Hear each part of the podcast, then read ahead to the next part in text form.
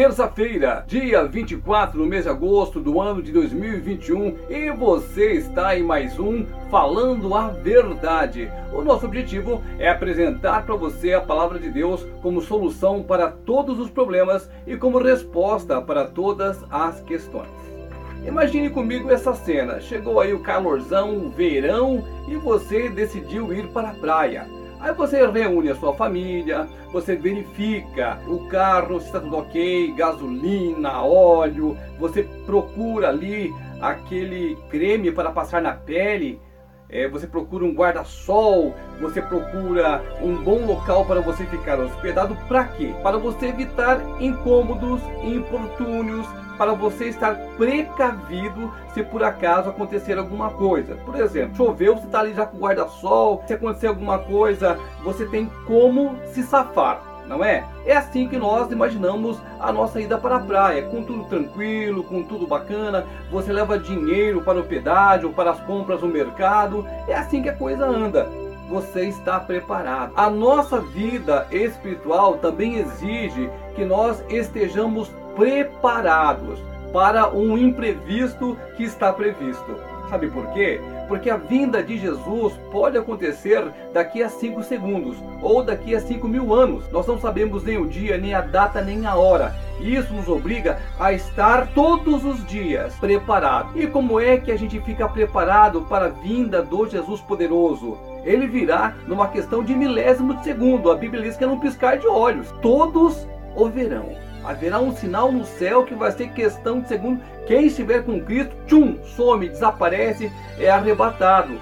São as pessoas que estavam preparadas, as pessoas que estavam vivendo com Cristo, seguindo a palavra dele, obedecendo, levando uma vida em Cristo. Essas pessoas serão tiradas deste mundo, serão levadas para Cristo. Quando? Ninguém sabe.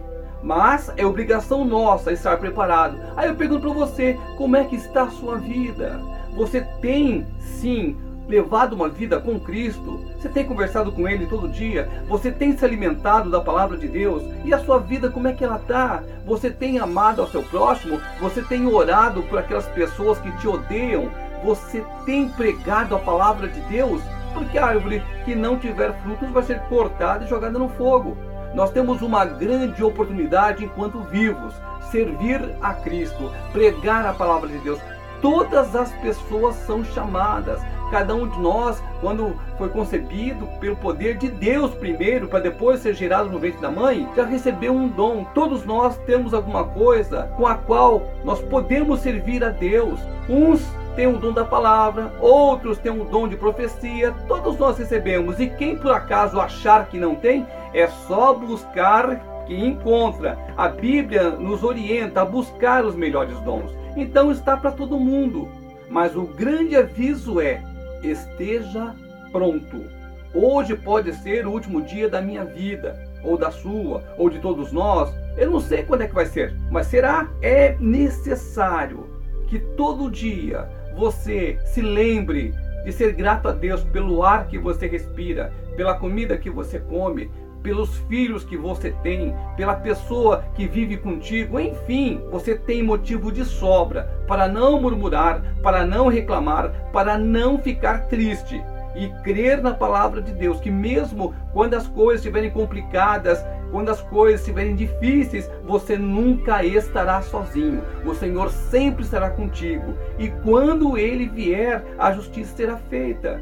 E as pessoas que não tiveram nada aqui nesse mundinho terão muita coisa lá em cima, no céu com Cristo. E as pessoas que têm muita coisa hoje aqui nesse mundinho não terão praticamente nada, porque se aplicaram as coisas terrenas em detrimento das coisas do reino espiritual. Então esses são os pobres de espírito, as pessoas que não têm tempo para Cristo, as pessoas que não têm tempo para orar, para ler a palavra de Deus, para ir com o coração agradecido ao culto. Você sabia que se você vai no culto só por ir, não adianta nada. Você tem que ir por amor a Cristo, porque você sabe que é bom, que você vai ser renovado, vai ter uma palavra ali para você, você vai ter condições de louvar e adorar a Deus junto com seus irmãos.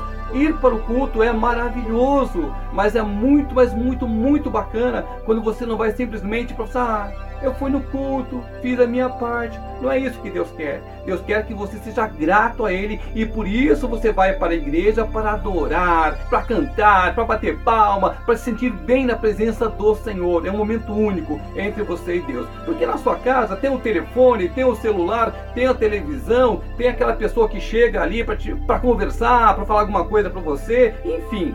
No templo, não. No templo é uma hora e meia, no máximo duas horas, que você passa exclusivamente para servir ao Senhor.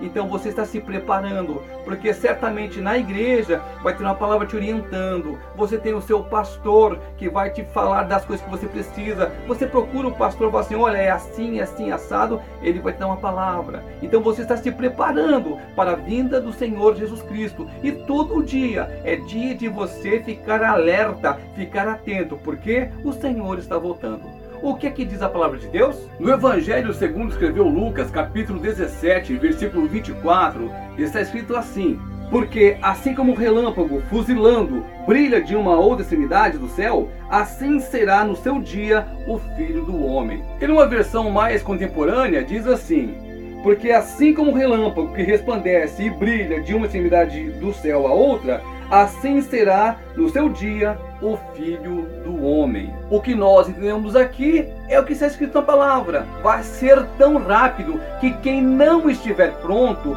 não terá tempo para se aprontar. Você não vai poder ter tempo nem de se arrepender. Não haverá tempo. É num piscar de olhos. É questão de milésimos de segundos. Daí, repito, é necessário que nós estejamos prontos todos os dias que nós vigiemos todos os dias. Fujamos do pecado, das coisas ruins, das coisas que você sabe que vai acabar nos atrapalhando. Escolha sempre o caminho de Cristo. Escolha sempre estar preparado, porque a vinda do Filho de Deus é inegável, mas é imprevisível.